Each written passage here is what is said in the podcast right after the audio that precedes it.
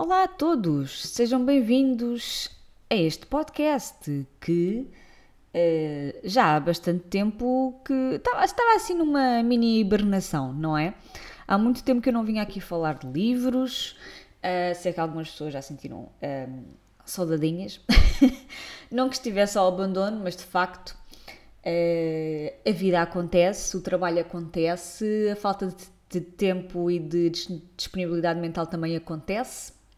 E a modos que uh, o primeiro livro que eu li em outubro, que é dele que vos vou falar hoje, já o acabei, acabei praticamente logo naquela primeira semana.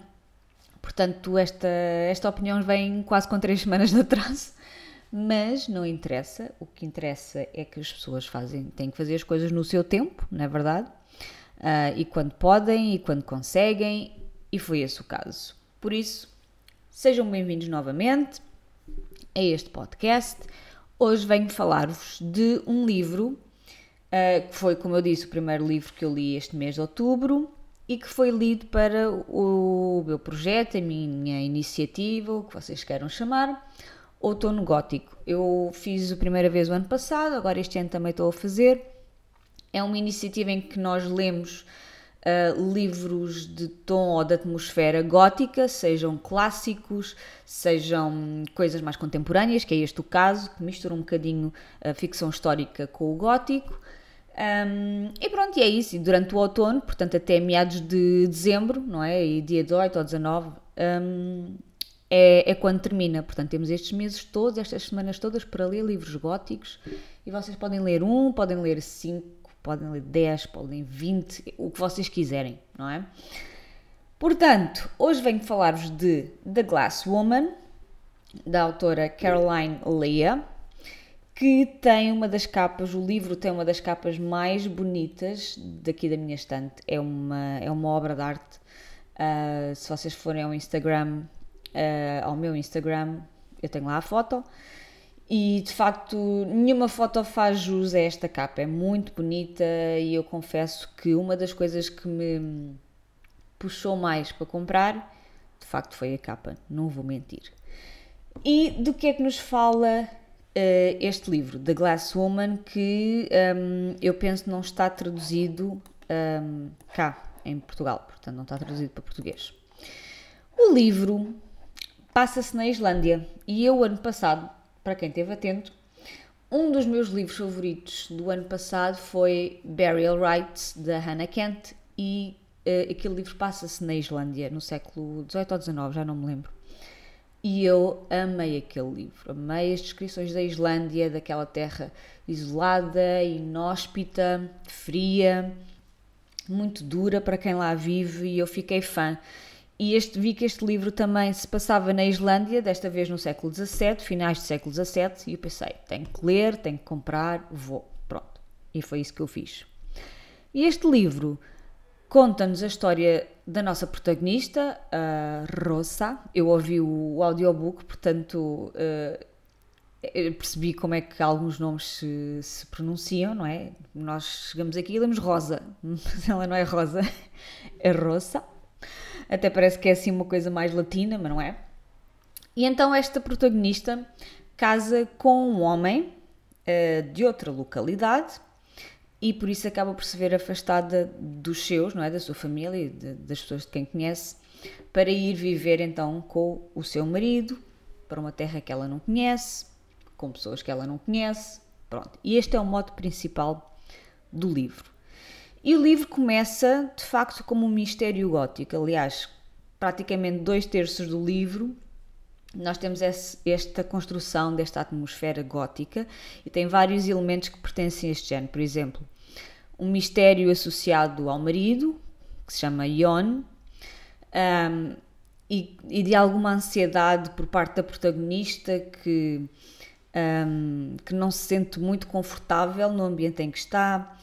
Uh, temos a descrição de paisagens isoladas e inóspitas, temos maus presságios, coisas que acontecem e não têm explicação. Isso faz com que, se, uh, com que a atmosfera fique mais densa, não é? Um, e que se sinta mais este mistério, este medo por parte da protagonista. Há emoções intensas que, que, que evocam a ansiedade, a surpresa, a angústia, até o terror da protagonista na situação em que ela está. Uh, e temos, acho eu, aquilo que é o principal de, uma, de um mistério gótico, no sentido mais clássico, que é uma mulher em perigo, ameaçada por um homem dominador e impulsivo e que vive sob o seu jugo, mesmo contra a sua vontade. Eu acho que para mim esta, esta é assim é um dos pilares do, do gótico, principalmente na sua, na sua acessão mais clássica, não é? Eu lembro-me imediatamente de Jane Eyre, de Charlotte Bronte, que é um dos meus livros favoritos. Eu gostava muito de o reler agora para este outono gótico. Um, não sei se eu vou conseguir, mas de facto ando para ler, ando para o reler já uh, há alguns anos. Eu já o reli algumas vezes, mas é um livro um, de facto que, que teve um grande impacto em mim como pessoa e como leitora Uh, e eu queria voltar a ele e tenho uma edição lindíssima que comprei, já não sei se foi o ano passado, se foi há dois anos, assim, uma coisa muito XPTO, muito linda, muito maravilhosa. E de facto gostava de voltar a ele e, e de relembrar tudo aquilo que, que li. Mas pronto, é isto que nós temos. Portanto, uma atmosfera de mistério, coisas que não têm explicação, que adensam um, os sentimentos, ou que provocam os sentimentos de medo, de desconfiança, de terror, de angústia, de ansiedade, não é? A descrição das paisagens e tudo isso. Um, e, e, ainda mais, a, este nível, a escrita é muito boa. A, a autora descreve muito bem todo aquele ambiente, todas as emoções da protagonista.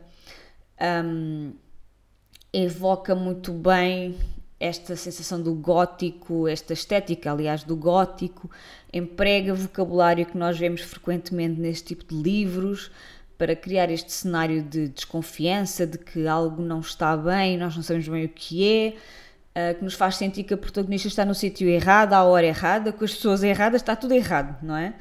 E que provavelmente ela própria também corre perigo. De facto, a escrita é um dos pontos mais fortes deste livro. A autora escreve muito bem, tem hum, descrições muito visuais, nós conseguimos visualizar perfeitamente aquilo que ela está a contar. E eu gostei muito da, da, escrita, da, da escrita dela. E a primeira metade do livro está muito bem conseguida por estes mesmos aspectos, não é? E aliás, o cenário da Islândia do século XVII está muito bem retratado. Um, ela inclui uh, palavras e expressões em islandês, que eu, que eu achei muito curioso também, uh, e, e, dá uma sensação de maior autenticidade ao livro, acho eu, não é? Ao, ao incluir estes, este vocabulário um, de origem islandesa. Um, e eu cada vez gosto mais destas narrativas que que se passam em lugares remotos e frios e onde ninguém lá vai, ou, ou onde há meia dúzia de pessoas. Um, e portanto estou a gostar bastante de descobrir este tipo de, de, livros. E como é que o livro começa? O livro começa logo com um mau presságio sobre a história que nós vamos ler. Há um corpo a ser retirado do mar congelado, não é? Porque o mar congela a certa altura do ano. Uh, e então uh, nós temos a imagem de, de, um corpo que aparece e eles estão a retirá-lo do, do mar que estava congelado e não se sabe muito bem quem é e porque é que o corpo está ali e como é que ele foi lá parar. Portanto, isto é o ponto de partida. E depois nós hum, recuamos ou avançamos. Esperem aí, olha, olhem, eu agora eu agora não sei dar estas informações, querem ver?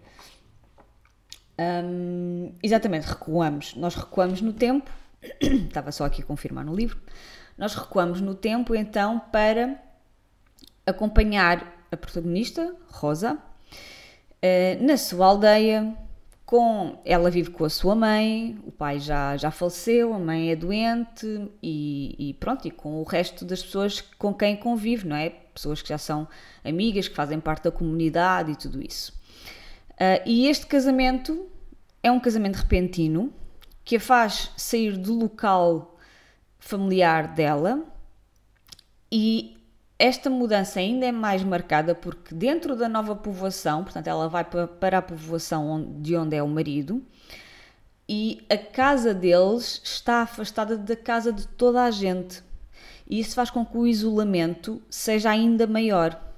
E ainda mais acentuado, uh, isto se torna quando o marido a proíbe de falar e de se aproximar de quem quer que seja e de não confiar nas pessoas que estão ali ao redor dela. Portanto, ela tem que se manter, além da casa ser isolada, ela própria tem que se isolar e não falar ou falar o mínimo possível com as pessoas dali. Uh, então, este isolamento a nível psicológico é muito bem explorado por parte da, da autora em relação à protagonista, não é? Porque às tantas a protagonista não sabe o que é que há de fazer à vida dela, não é? Está para lá sozinha, em casa, com as suas tarefas, não é? Um, e de facto este isolamento é, é, muito evidente e é muito, muito marcado. E então quem é este marido? Portanto, ela casa com Ione, que é um homem rico, viúvo, enigmático, evasivo um, e que faz Rosa sentir-se desconfortável. Nós, sabemos, nós próprios também nos sentimos desconfortável, desconfortáveis com ele, mas não sabemos muito bem porquê. Um, parece que há um mistério em relação à mulher anterior, não é? Porque ele é viúvo, mas nós não sabemos muito bem o que é que é. Portanto, é claro que depois vamos descobrir, mas no início não sabemos o que é que é. Ambos são cristãos, devotos. Ela sabe ler a Bíblia e sabe escrever, que é algo pouco comum nas mulheres daquele tempo. Uh, e portanto, isto faz dela uma mulher uh, curiosa, que se arrisca em nome do conhecimento, que quer saber o que é que se passa, não é? E que não está quieta no seu lugar e que não é uma esposa, digamos, obediente e fiel e que faz tudo aquilo que o marido lhe diz que é para fazer ou para não fazer, não é? Portanto, ela arrisca-se, ela quer saber, ela pergunta-se, e isto faz com que ela seja uma mulher fora do comum uh, naquele tempo, como é óbvio. Nós também temos aqui a presença do paganismo, um, que é bem evidente. Há uh, aquela acusação, por exemplo, de que quem escreve ainda com alfabeto rúnico, portanto através de runas, é porque é bruxa, aquelas runas são sinais de encantamentos, de maldições, uh, e portanto quem escreve com runas é bruxa e não se deve fazer, não é?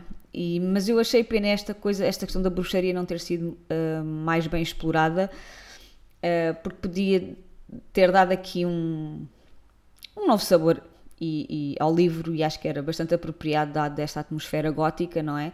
E falar um bocadinho de bruxaria e tudo isso. Portanto, ela tem que ter cuidado com aquilo que faz, com aquilo que diz, com aquilo que escreve, enfim.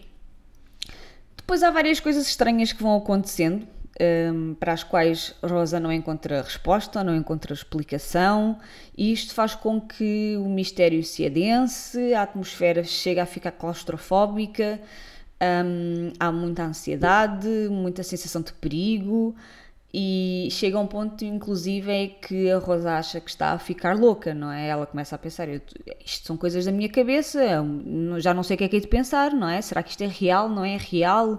Será que é, é a minha cabeça a, a enganar-me, não é? Todas essas coisas. Uh, isto tem a ver maioritariamente com um quarto na casa que está fechado e que está trancado e que o marido a proibiu de lá ir ver. Isto lembra o quê? Jane Eyre, exatamente. Pronto, e não vou dizer mais. Uh, e para mim aqui estava ótimo, até aqui estava tudo ótimo. Eu pensei, uau, isto. Aliás, na capa do, do livro, naquelas uh, pequenas uh, opiniões que nós vemos, sei lá, do The Guardian, da autora XPTO, disto, daquilo, não é? Uh, há uma opinião do Sunday Times que diz que este livro é uma Jane Eyre islandesa. E eu pensei, claro que eu tenho que, este, claro que, eu tenho que ler este livro, como é óbvio, não é? Uh, e de facto estes elementos fizeram-me lembrar uh, a Jane Eyre, não é? Portanto, a questão da, da, da mulher com acesso ao conhecimento e do homem que é Uh, tem ali lives de tirania, de ser impulsivo, dominador, não é? Uh, depois esta questão do quarto que está fechado e inacessível, que ela não pode lá ir, não é? E nós pensamos, o mistério com uma ex-mulher, ou com, aliás com a ex-mulher não, com, com, com a mulher que faleceu, porque ela é viúva, não é? Ele não é separado. Portanto, estas coisas todas remetem, como é óbvio, para uh, Jane Eyre. E eu pensei, ótimo, fantástico, maravilhoso. Portanto, até aqui tudo bem. Mas a dada altura, aí a umas 100 páginas do livro acabar, portanto, a dois terços do livro, porque o livro tem 300 e qualquer coisa páginas, o mistério é-nos revelado, todas as questões são respondidas, fica tudo às claras. E eu pensei, então, mas ainda faltam 100 páginas? o que é que vem? Então, e o resto, não é?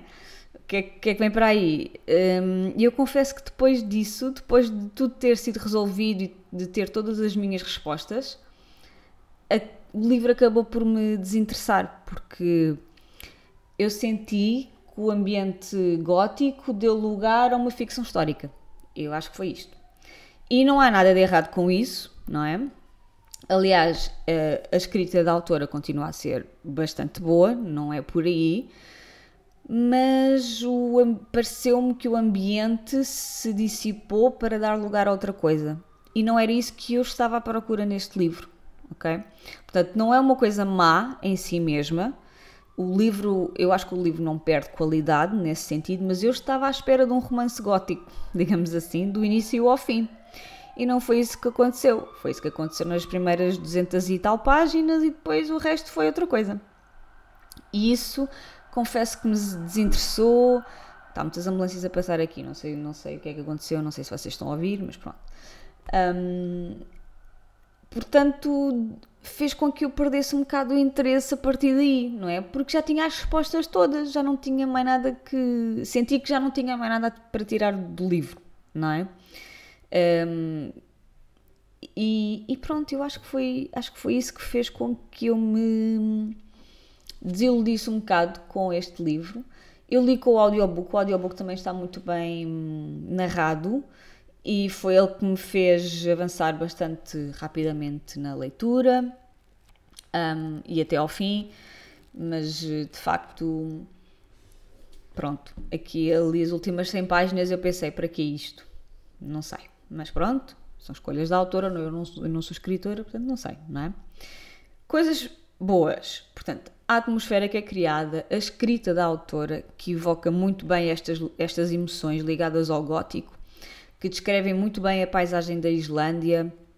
Não tenho nada a apontar a este nível, porque a atmosfera é muito bem criada, a escrita, a escrita é exímia na criação de, da tal atmosfera, na descrição das emoções, na descrição da paisagem, na caracterização dos, dos personagens, porque a certa altura o livro é maioritariamente contado pela perspectiva da Rosa uh, e é na terceira pessoa, mas a certa altura também temos a perspectiva do Ion, portanto uh, também começamos a perceber um bocadinho mais a complexidade que é ser o homem que ele é, é? E as várias facetas do seu mundo, das suas vivências, da sua personalidade, isso também é muito interessante, está muito bem feito. Portanto, a escrita eu não tenho nada a apontar. É um livro muito bem escrito e que cria uma atmosfera muito bem uh, conseguida. Mas lá está, para mim o problema foi a história arrastar-se para lá do mote principal, que era perceber o mistério do quarto proibido, o mistério à volta de Yon e o mistério da sua falecida mulher. Não é? A partir do momento em que todas estas coisas, nós já sabemos todas estas coisas, o livro, para mim, achei que, que se arrastou. E achei que estas questões iam ter um desfecho mais dramático e mais tenso, que é o habitual também neste, nos livros deste, de caráter gótico, não é? E isso acabou por não se concretizar. Não foi aquela coisa de ai meu Deus, afinal era isto. Foi tipo, ah, ok, pronto, está bem, está explicado. Ah, pois isto também, ok, está bem. Portanto, não houve esta tensão, não é? Este, este clímax, este dramatismo típico do gótico. Um, e também para mim esmoreceu um bocadinho toda o, todo o entusiasmo que eu estava a ter até à altura quando estava a lê-lo, não é? Um, e quando acabei o livro e comecei a pensar em tudo isto, não é? Senti que a qualidade da escrita não correspondia à qualidade do enredo. E eu achei que isso foi um bocadinho desapontante, porque de facto a escrita é maravilhosa, é muito boa, Uh, e depois o enredo, lá está, quando começa, quando nós começamos a perceber o que é que aconteceu, a gente, não sei, eu perdi-me um bocadinho ali. Pensei, afinal, uh, afinal isto não é assim tão bom. Quer dizer, o livro é bom, não é? Mas desiludiu-me uh, um pouco então nesta, nesta, parte, nesta parte final. Quanto à, à noção, portanto, aqui é este comentário de que este seria uma Jane Eyre islandesa. Não é. Para mim, não é. Tem alguns elementos, como é óbvio, que fazem lembrar Jane Eyre Uh, mas não. Chegamos ao final do livro e pensamos: não, não, Jane Eyre é outra coisa. Para mim, Jane Eyre está no topo. Estão a ver? Está assim no pódio. Um, eu não consigo dizer que é o meu livro favorito, porque eu tenho vários, mas está lá muito perto. Portanto, eu tenho assim Jane Eyre uh, como livro intocável na minha vida. Como se houvessem livros intocáveis, mas pronto. E é isto que eu tenho para vos dizer. Se tiverem curiosidade, leiam. É um livro bem escrito, tem uma história interessante. Pode ser que vocês até gostem desta de tal virada um, do, do livro a, certa, a certa altura, já quase no final. Um, o livro não é mau por si, só por causa disto, não é? Eu é que estava à procura de outra coisa eu é que estava à espera de outra coisa. E, mas o livro é bom, muito bem escrito, paisagem e atmosfera fantástica. Um, personagens muito bem construídas também, uma capa lindíssima, não é? Uh, e pronto, olhem, é isto. Espero que tenham gostado. Foi a minha primeira leitura de outubro. As outras estão a arrastar-se um bocadinho, lá está, por falta de cabeça para isso, com muito cansaço, com muito trabalho, mas, uh, mas elas vão de acontecer e eu depois hei de vir falar delas aqui, como é óbvio, a meu tempo, não é?